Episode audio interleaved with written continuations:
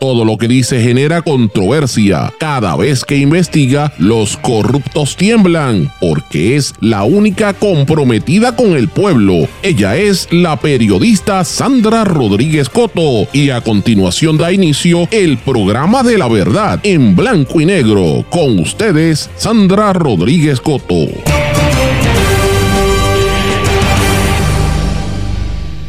Cuando arrecian las controversias, rápido sacan el cuco del terrorismo. Bienvenidos a su programa en blanco y negro con Sandra para hoy lunes 24 de julio de 2023.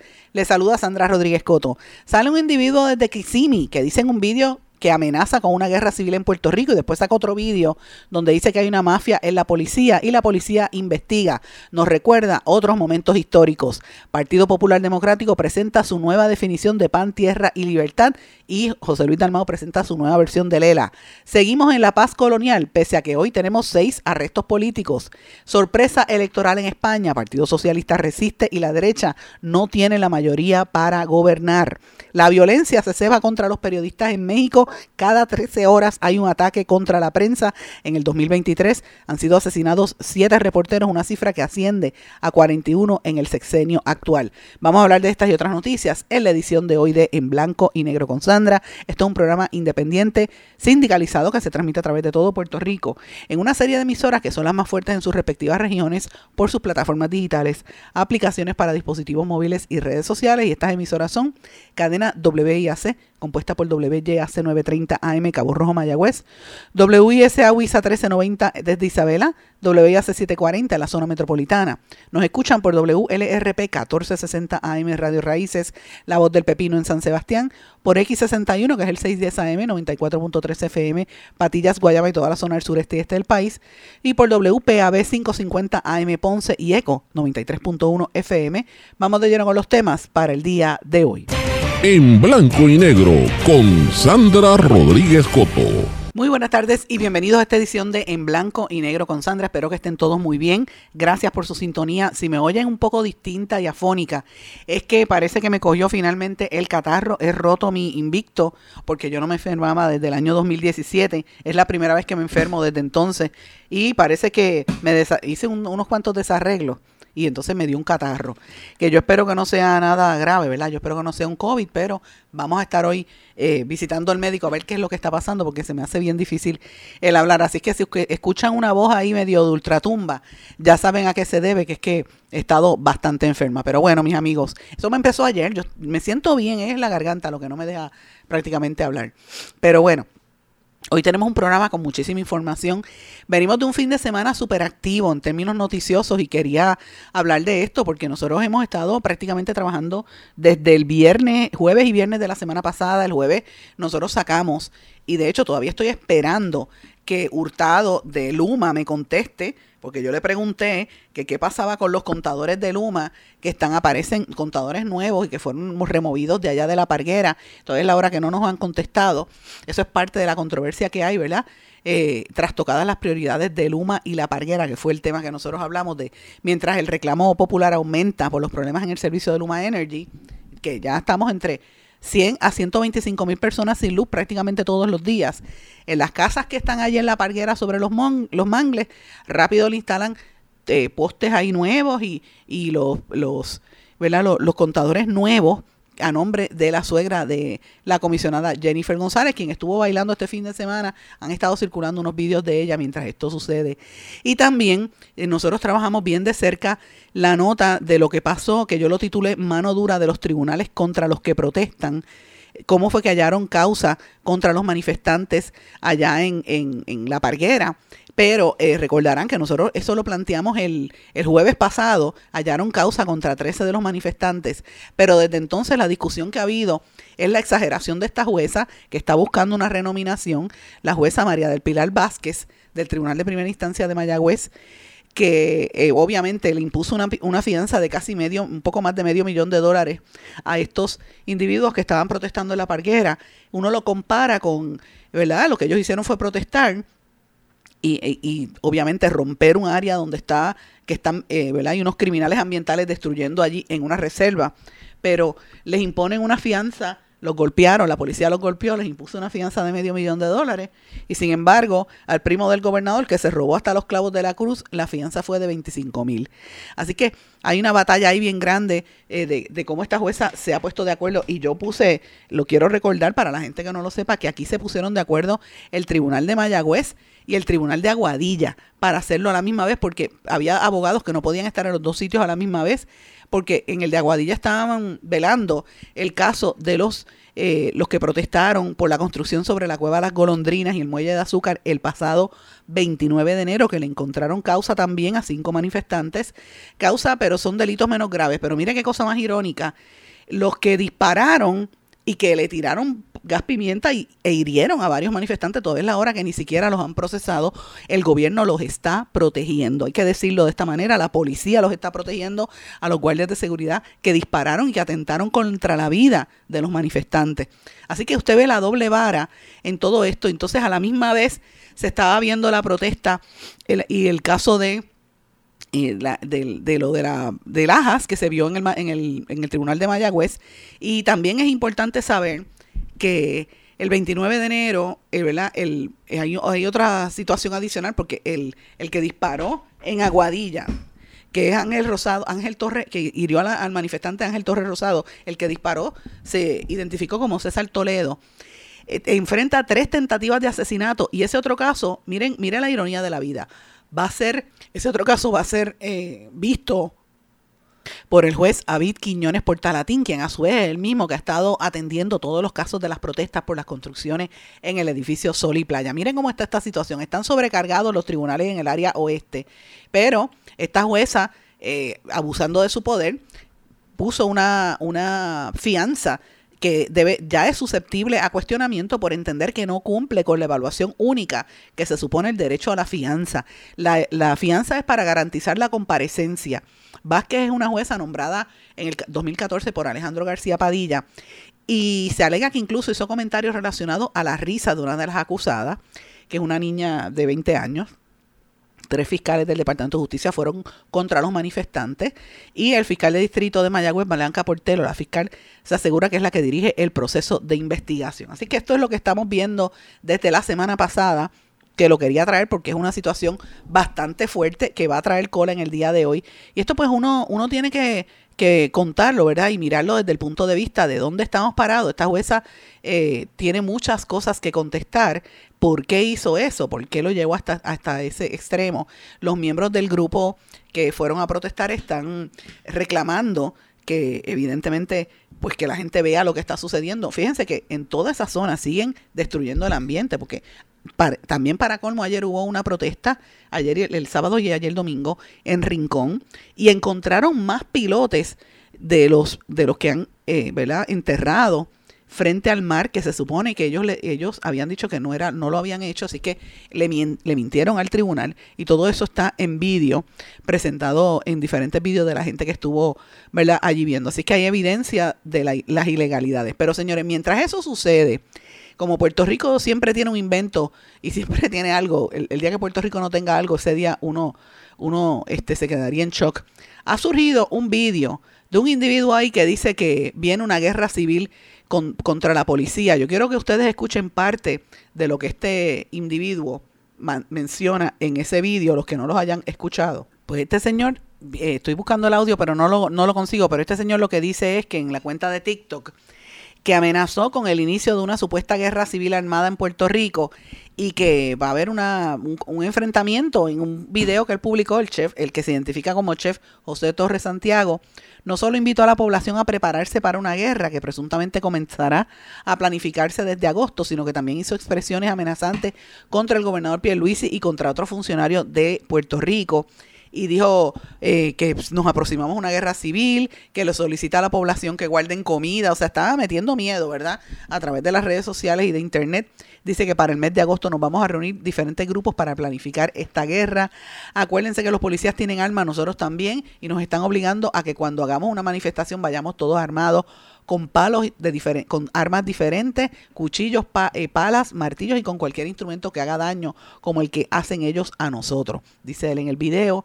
Y también le dice a Pierluisi, te espera, eh, lo que te espera es, y cito, cañiña de mono. Recuerda lo que le pasó a Pedro Rosselló, que se burló de la gente, se burló la gente que murió en el huracán María y ustedes dejaron morir a mucha gente porque ustedes gobernaban en ese momento y toda la gente que murió, pues nosotros se las vamos a cobrar todas ahora, entre otras cosas. Este hombre dijo bastante barbaridades. Resulta que este hombre vive en eh, Kissimmee. Él ni siquiera vive en Puerto Rico. Y después de esto ha sacado dos vídeos adicionales. Este es el próximo vídeo que él sale donde amenaza, ¿verdad? Con, con, diciendo que el, que han convertido el cuerpo policíaco en una mafia. Esto es lo otro que él dijo.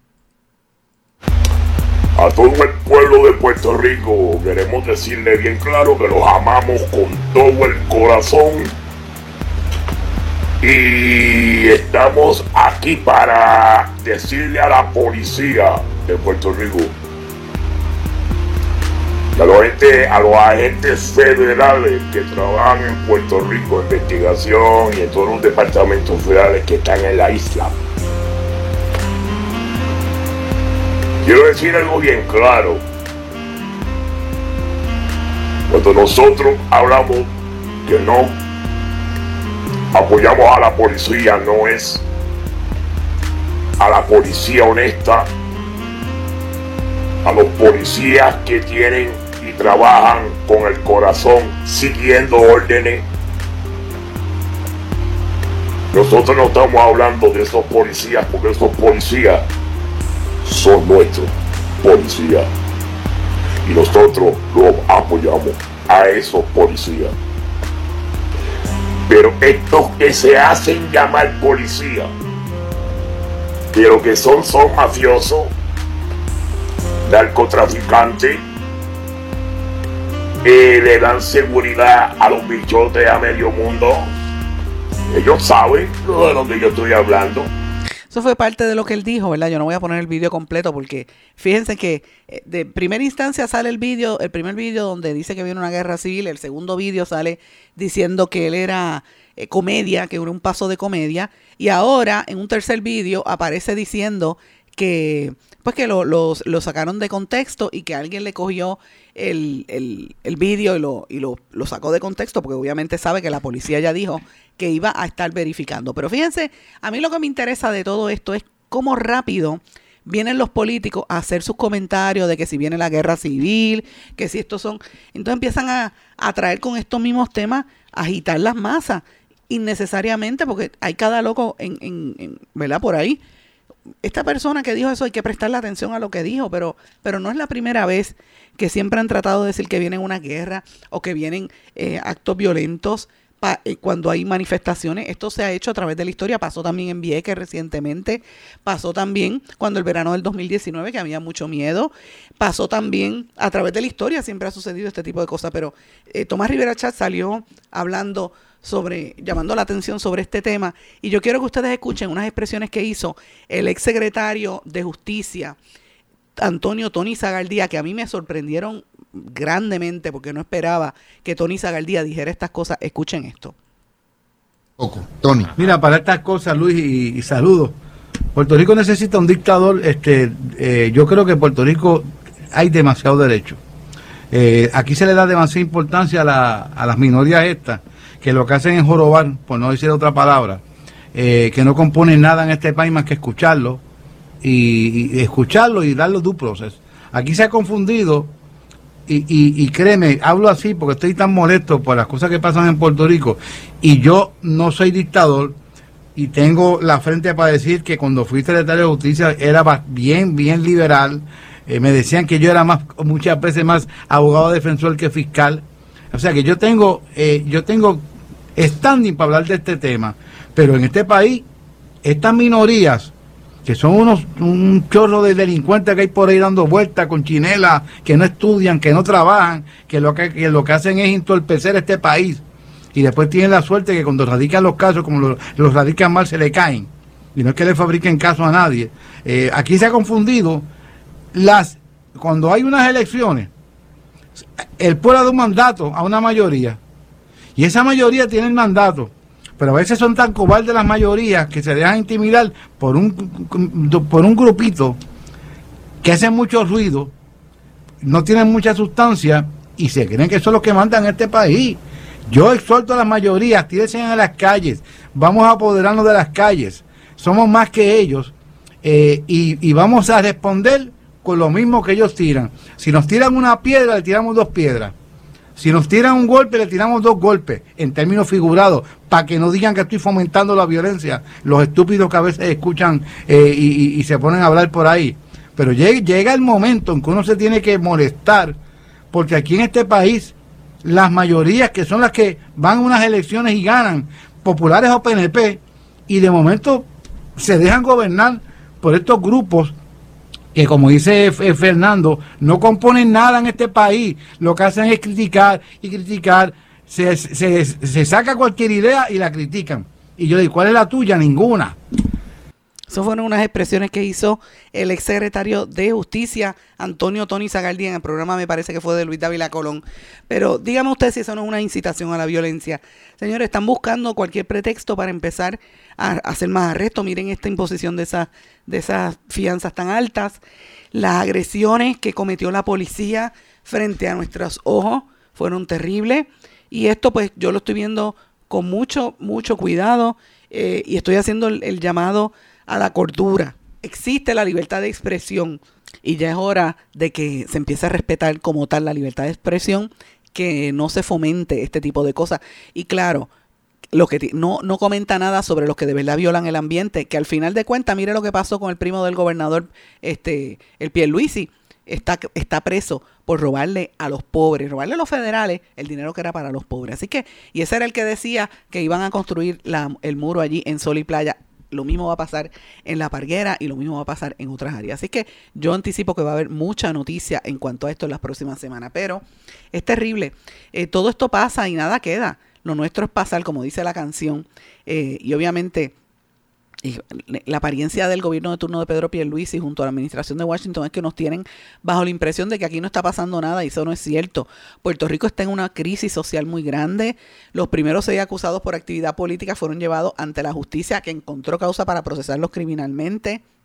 Es momento de reconocer que la gente ha ofrendado su vida, su libertad por adelantar una causa social justa que es detener los desplazamientos de los cuales somos víctimas todos en Puerto Rico. Por lo tanto, no es posible seguir pensando que aquí no pasa nada más allá de los premios Juventud o del juicio contra Félix Verdejo. Y estoy citando textualmente lo que escribió Daniel Nina, que estoy lo suscribo al 100%. Dice, lo cierto es que el país está en movimiento y los desplazamientos son la razón de ser primaria de nuestros activismos sociales de hoy. Es necesario polarizar ese activismo desde la perspectiva del estatus colonial de Puerto Rico. Solo eh, puede garantizarse la soberanía de nuestra costas y defenderla. Así que me pareció bien interesante ese planteamiento que trae él. Pero hay otras cosas que también yo quería traer. Hay varias noticias, aparte de todo esto que hemos estado hablando del Partido Popular. Voy a hablar un poquito del Partido Popular en el próximo eh, segmento. Pero quiero traerle una noticia de República Dominicana, que ustedes saben que yo llevo cubriendo este hace tiempo también. Y recuerden que la semana pasada nosotros dimos a conocer que la firma DCI, la firma de cabilderos DCI, eh, donde está como cabildero uno de los principales ejecutivos de DCI, es este Justin Peterson, miembro de la Junta de Control Fiscal de Puerto Rico. Fueron contratados por el exministro de Hacienda y dueño de Autogermana, Donald Guerrero, quien se encuentra preso en la República Dominicana en espera de que vaya una vista, ¿verdad? Para determinar si hay o no causa, porque se le imputa lavado de dinero y el robo de sobre 19 mil millones de pesos, que es el equivalente a 350 millones de dólares que le robó al gobierno dominicano y lo lavó en el exterior. Él contrató a una firma de lobbies que se dedican a hacerle daño al gobierno y obviamente él, la contrata para hacerle una campaña en contra al presidente de República Dominicana. Y el lobby, que el, lobby, el lobbyist, como ellos le llaman el lobista, ¿verdad? El cabildero, que acaba de contratar, que es el que está siendo portavoz de Donald Guerrero, que había sido legislador republicano, Connie Mack, defendió el derecho de Donald Guerrero a contratar sus servicios de asesoría para proteger sus intereses y asegurar el cumplimiento del, del due process que se sigue en el caso Calamar. Como residente permanente de los Estados Unidos y hombre de negocio exitoso de una reputación impecable en los Estados Unidos, es su derecho a buscar asesoría y asegurarse de que la administración de Biden esté al tanto de las circunstancias que rodean el patrón de violaciones de derechos humanos. En su caso, eso dicen ellos, el gobierno de la República Dominicana advirtió a través de una carta enviada a la dirección de la prensa de los distintos periódicos que la intención de Guerrero al contratar a Mac, eh, a este señor Mac, tenía como objetivo expreso el atacar de manera directa la figura del presidente de la República, Luis Abinader. Esa estrategia de ataque, indica el Palacio, incluye también a la Procuradora General de la República, Miriam Germán Brito, a la Procuradora Adjunta Jenny Berenice Reynoso. Y en su comunicado, Mac alega que Guerrero se encuentra bajo prisión preventiva con la excusa infundada de que su cargo anterior como ministro de Hacienda podría afectar una investigación de tres años que ha violado los estándares más básicos de justicia penal dominicana, estadounidense e internacional. Y cito, nuestro único objetivo es garantizar un proceso justo para el señor Guerrero y la escandalosa afirmación de que esto es desestabilizador es exactamente la razón por la que seguiré documentando su detención infundada. Obviamente, como dije, se le imputan más de 19 mil millones de dólares, de pesos, casi 350 millones de dólares que lavó. Eh, recuerden que el gobernador de Puerto Rico, Pedro Pierluisi, ha dicho que va a cooperar con esta pesquisa, porque presumiblemente mucho de ese dinero se lavó en Puerto Rico, donde tiene no solamente los dealers de autos hermanas, sino también los de autocentro. Yo no puedo decir que lavó en esos dealers, pero es la, la, inferencia que se puede sacar de que hay unas irregularidades, porque la imputación es tan fuerte que lo metieron en la cárcel hasta nuevo aviso. Los otros están en, prisión preventiva. O sea, él está en la, en casa. A Donald Guerrero lo mandaron para la cárcel, trató de que lo sacaran y lo dejaron dentro de la cárcel. Así que esto es algo bien serio y utilizan esa compañía que, como dije, fue la que en el año 2018, 2015, fue la que empezó a hablar pestes del gobernador de Puerto Rico, García Padilla, y de Pedro Pierluisi cuando era comisionado residente, empezaron a publicar anuncios de página entera en el New York Times, en la revista Político, que hizo que muchos republicanos pusieran freno y la negociación de la deuda fuera en detrimento de los puertorriqueños, esa campaña tan abayazadora que hicieron de destruir nuestra reputación. Así que esto es una firma seria, grande, que tiene, juega pelota muy dura. Así que, y esta es de verdad pelota dura. Eh, vamos a ver qué va a hacer contra el presidente de la República Dominicana. Voy a una pausa. Cuando regrese, venimos a hablar del Partido Popular. Esto es En Blanco y Negro con Sandra Rodríguez Coto. Esto es En Blanco y Negro con Sandra Rodríguez Coto. Y regresamos en blanco y negro con Sandra. Bueno, mis amigos, quiero compartir con ustedes una música, a ver si ustedes la recuerdan.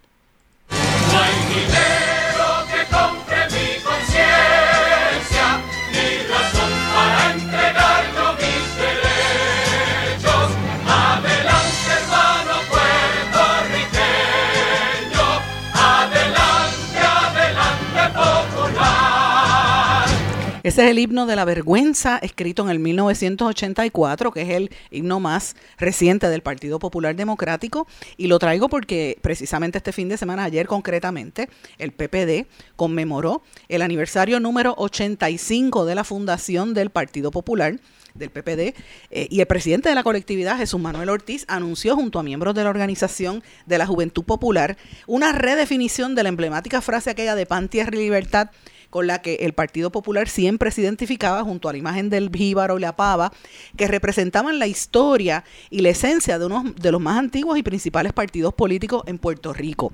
85 años no se dice, ¿verdad? Se dice fácil, pero no es tan fácil, es una entidad ya madura, eh, que está teniendo una crisis de existencia muy fuerte ante el advenimiento de nuevos partidos políticos al punto de que ha perdido muchos de sus seguidores. En San Juan, por ejemplo, en las últimas elecciones, por poco, bueno, perdió ante eh, un candidato del PNP, pero en segundo lugar quedó un candidato del Movimiento Victoria Ciudadana, que es un movimiento nuevo, y con todos los grupos y, sectores nuevos como el Proyecto Dignidad, el Partido Popular también se enfrenta a unos retos bastante grandes. A esto añádale los problemas internos que tiene la colectividad, que siempre ha estado dividida. Yo quiero mencionar varias cosas sobre el Partido Popular antes de compartir con ustedes lo que dijo Jesús Manuel, y es que este partido es un partido fundado en el, en el 22 de julio del 1938 en dos asambleas que se hicieron de manera simultánea en Luquillo y Barranquita, según la historia del Partido Popular Democrático, eh, ¿verdad? que aparece en todas las páginas y los libros del PPD. Lo fundó, entre otros, Luis Muñoz Marín, que era, por decirlo así, el, era el, corazón de esa colectividad, eh, poeta, escritor, político y periodista, hijo de Luis Muñoz Rivera. Y obviamente aprovechó la coyuntura de los cambios que habían después de la Segunda Guerra Mundial y crearon esta, este, este concepto de la operación manos a la obra para mover la sociedad puertorriqueña de una sociedad agraria hacia la industrialización. Y esto conllevaba varias, varios componentes, ¿verdad?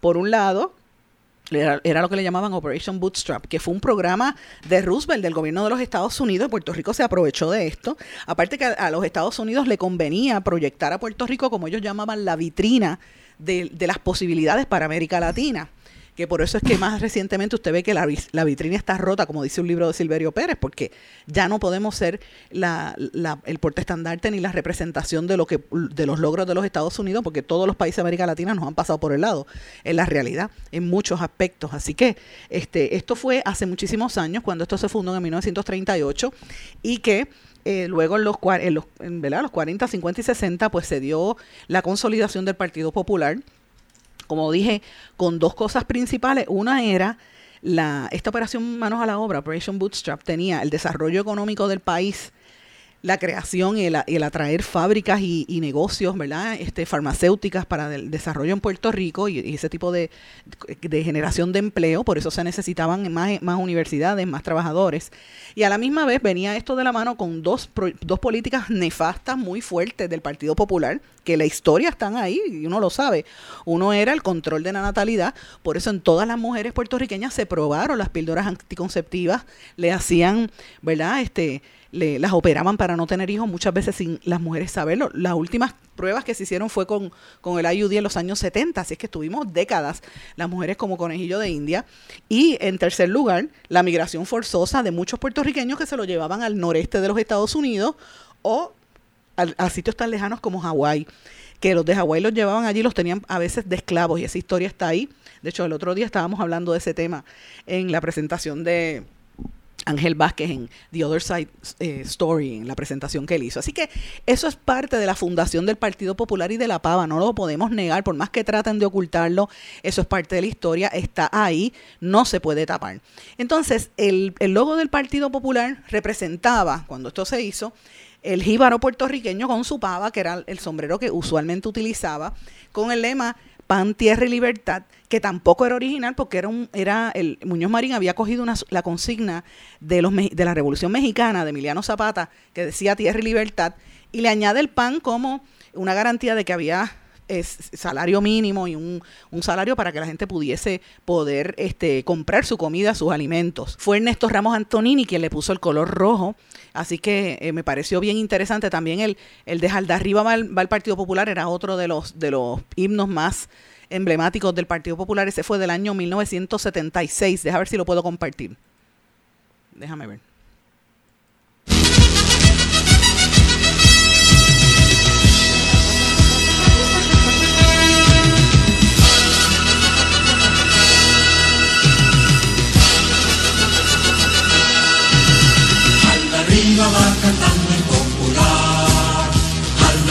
Siempre alegre va riendo ese himno de Arriba, escrito en 1976, fue compuesto por Johnny Rodríguez, el cantante y compositor, dueño del Cotorrito, hermano de uno de los principales cantantes puertorriqueños, Tito Rodríguez. Así que él lo escribió en 1948 y le dio bastante fama.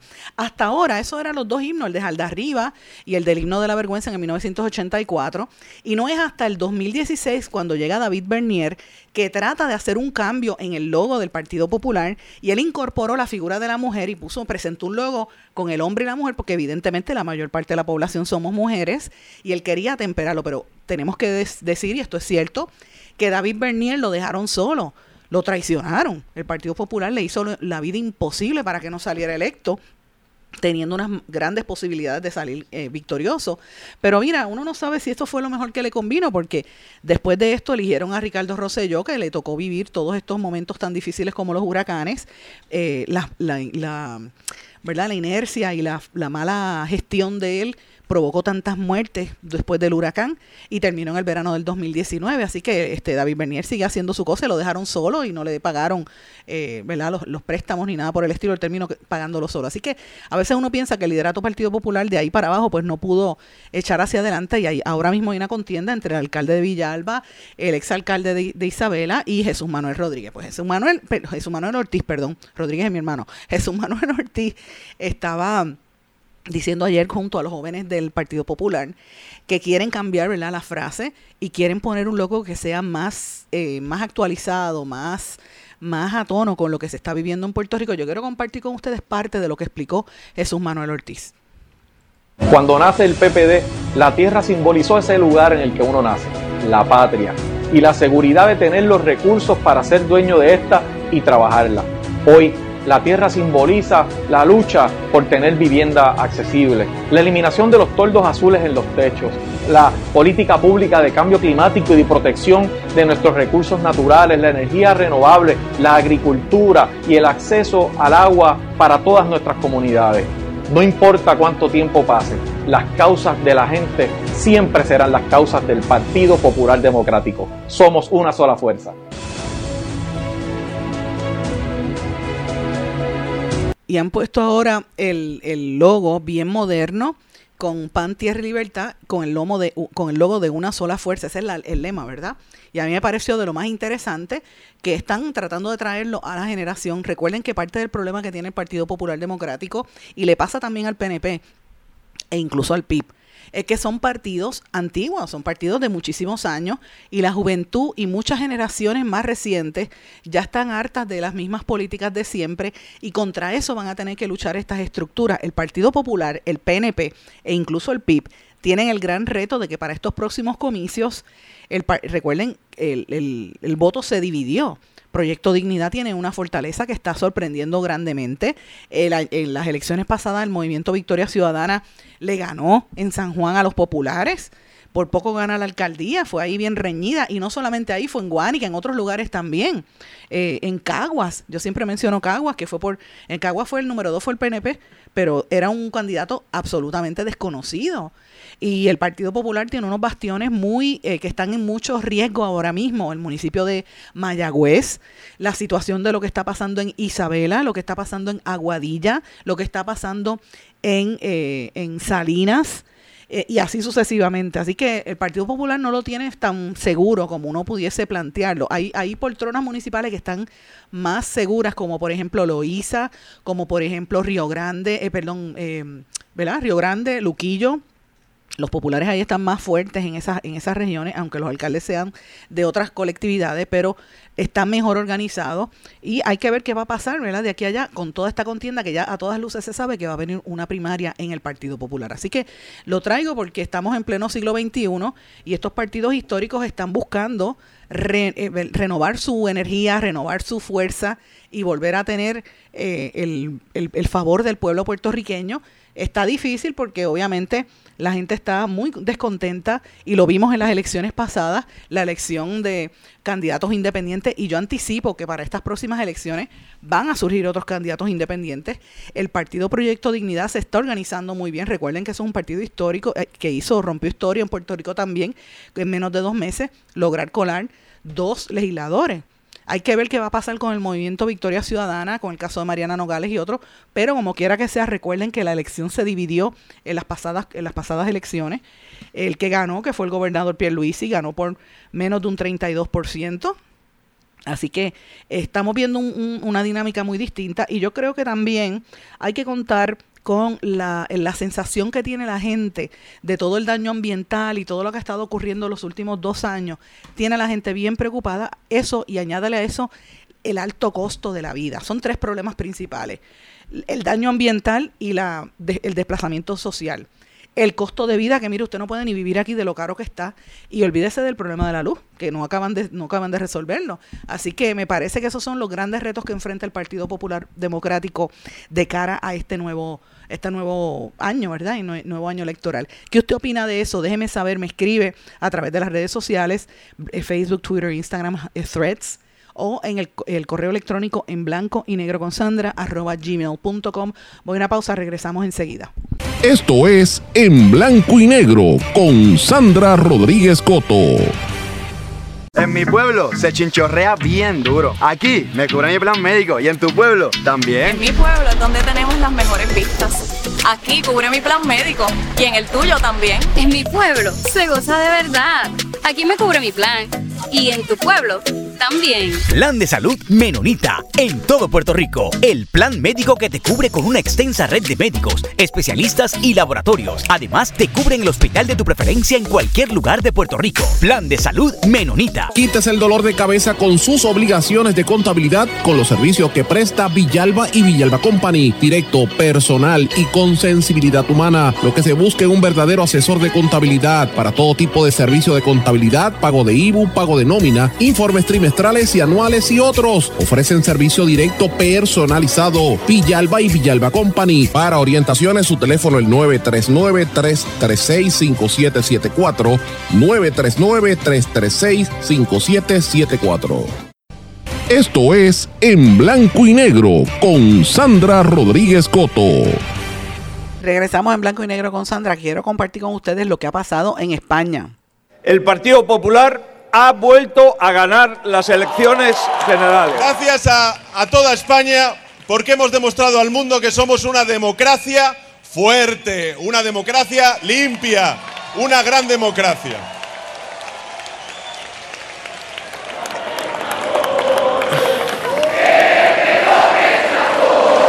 esta frase? Me hago cargo de iniciar el diálogo para formar gobierno de acuerdo con la voluntad mayoritaria de los españoles, le pido al Partido Socialista expresamente y al resto de las fuerzas políticas que no bloqueen el gobierno de España una vez más. Esas fueron las expresiones de Feijo, el que queda ahora, ¿verdad? Ganó, pero como no tiene la cantidad de votos, controla el PSOE. Así que la resistencia de PSOE y sumar frustra a la mayoría del Partido Popular y Vox y deja abiertas todas las posibilidades. O sea, Feijo, este que estaba hablando, ganó, pero Sánchez crece en votos y escaños y deja caer que intentará volver a gobernar. Así que estas horas van a ser bien, bien difíciles. Hace solo una semana el Partido Popular soñaba con 168 escaños y una victoria aplastante que le permitiera gobernar en solitario sin Vox pero hay una resistencia de la izquierda muy superior a la esperada, con un PSOE que contra todo pronóstico mejoró ampliamente los resultados del 2019 y dejó a Alberto Núñez Feijó con una victoria tan ajustada que ni siquiera suma con Vox, UPN y la coalición canaria, o sea, no, no puede gobernar. Ganaron, lo, se mantiene el mismo sistema como estaba, así que me parece bien interesante esto que se está dando en España. La, la gente está votando de una manera distinta y estas elecciones, pues obviamente, generaron mucho, mucho interés. Es una sorpresa electoral lo que pasó allí. Eh, el Partido Socialista resistió, la derecha no tiene la mayoría, que es lo que quiero mencionarle en, en síntesis, la derecha no tiene la mayoría. Y la resistencia del PSOE y de Sumar frustra a la mayoría del Partido Popular.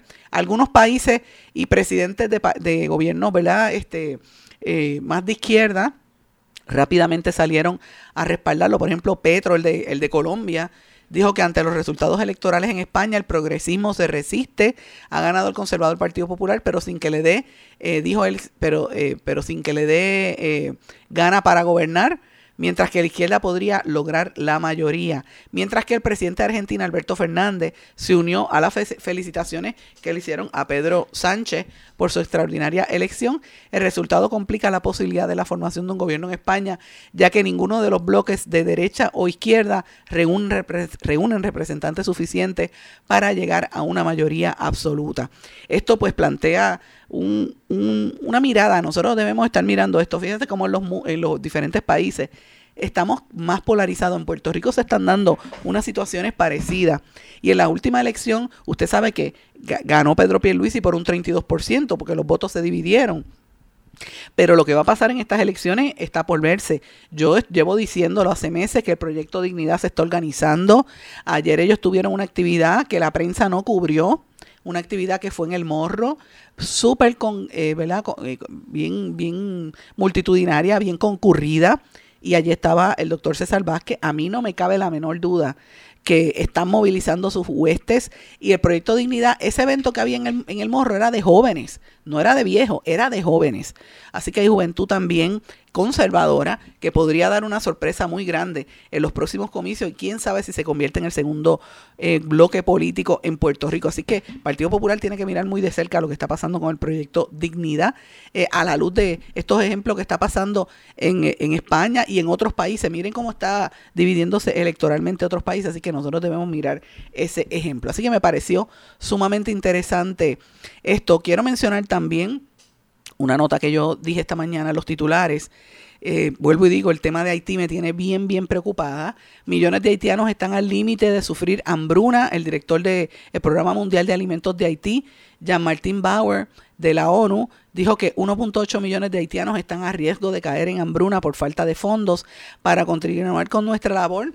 Se necesita urgentemente 121 millones de dólares antes de que finalice el año, porque si no, la gente va a pasar hambre. Y eso plantea unas presiones muy fuertes en la República Dominicana e incluso en Puerto Rico, de la cual nosotros no estamos hablando porque la gente va a salir corriendo buscando dónde sobrevivir. Así que la situación en Haití tenemos que mirarla, aunque aquí, insisto, el gobierno de Puerto Rico no quiere mira para el lado, eso es un tema del cual nunca se quiere hablar y yo de verdad que es una cosa que uno dice, yo no entiendo cuando esto siempre nos afecta.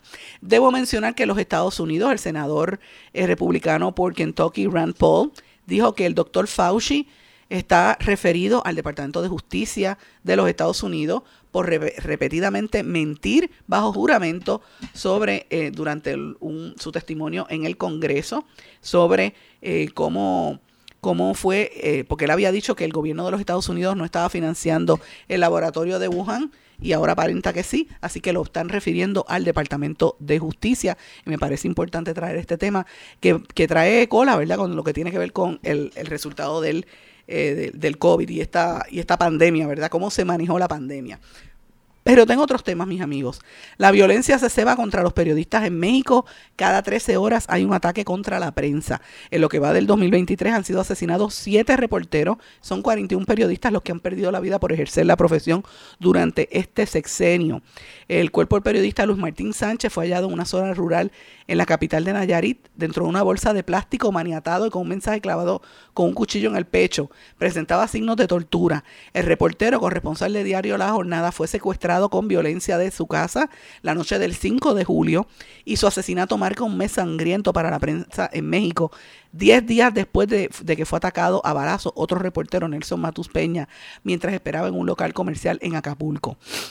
Sánchez y Matus son las más recientes víctimas de una imparable ola de violencia que afecta a la prensa mexicana y que en lo que va de año ha cobrado la vida de siete periodistas, mientras que ya son 41 los asesinados por ejercer la profesión durante este sexenio. El 98% de estos crímenes se mantiene en la impunidad, no los quieren esclarecer. Así que esto es parte del problema.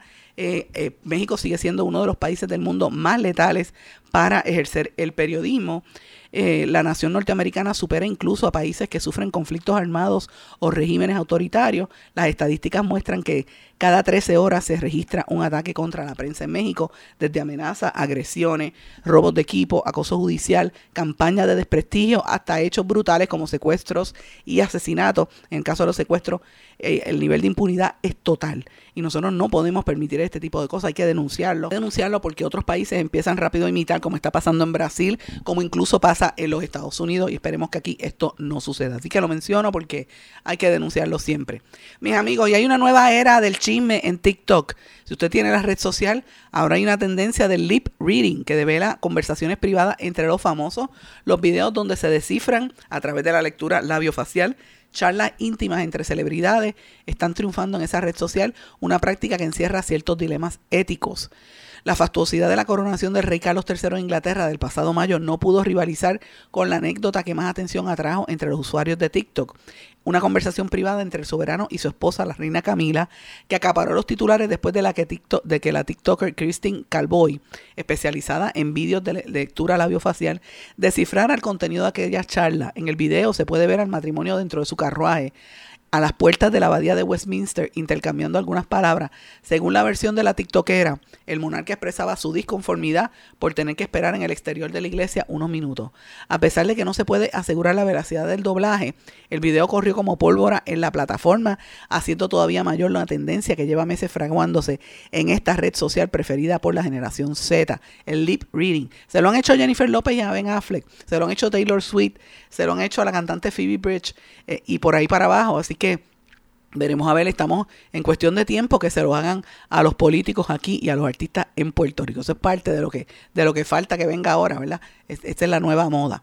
Y una serie de artistas como Barbara Streisand, como Martin Lawrence, el Rock, The Rock, Dwayne Johnson, Will Smith, Tracy Ellis Ross, la hija de Diana Ross, LL Cool J, Justin Timberlake, Michael B. Jordan, el actor, Viola Davis, la actriz, y Lionel Campbell se solidarizaron con el actor y cantante Jamie Foxx, que estuvo varios días escondido porque él sufrió un percance de salud y dice que estaba conectado a unos, a unos tubos y no quería que la gente lo viera así, pero finalmente salió dando un mensaje y todos le contestaron.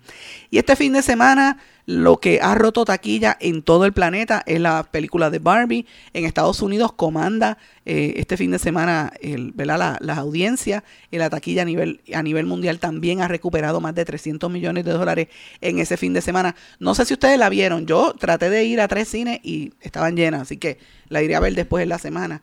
La rival directa es Oppenheimer de Christopher Nolan, que también supera los 157 millones de euros en todo el mundo.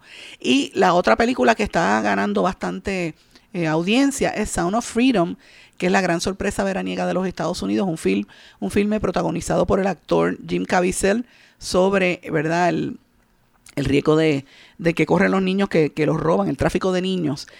Y a mí me, llama poderosamente la atención cómo ha sido la polémica con esa película. Es como si, si tú vas a ver Barbie, pues es como si te ponen en una pelea en las redes sociales. ¿Por qué vas a ver Barbie y no vas a ver esta película? Es como, entonces el que, el que ve Barbie es pedófilo, eh, prácticamente es lo que quieren decir. Es una tontería. Uno, para gusto se hicieron los colores, usted va a ver la película que usted quiera. Eh, pero esa es una de las películas que irónicamente ni, ni, Netflix ni ninguna de las casas grandes quiso admitirla y está siendo un éxito de la taquilla. Mis amigos, me tengo que despedir, no sin antes desearles a todos que pasen muy buenas tardes. Nos volvemos a encontrar aquí mañana en otra edición más de En Blanco y Negro con Sandra. Será hasta entonces. Se quedó con ganas de más. Busque a Sandra Rodríguez Coto en las redes sociales y en sus plataformas de podcast porque a la hora de decir la verdad, solo hay una persona en la que se puede confiar, Sandra Rodríguez Coto, en blanco y negro.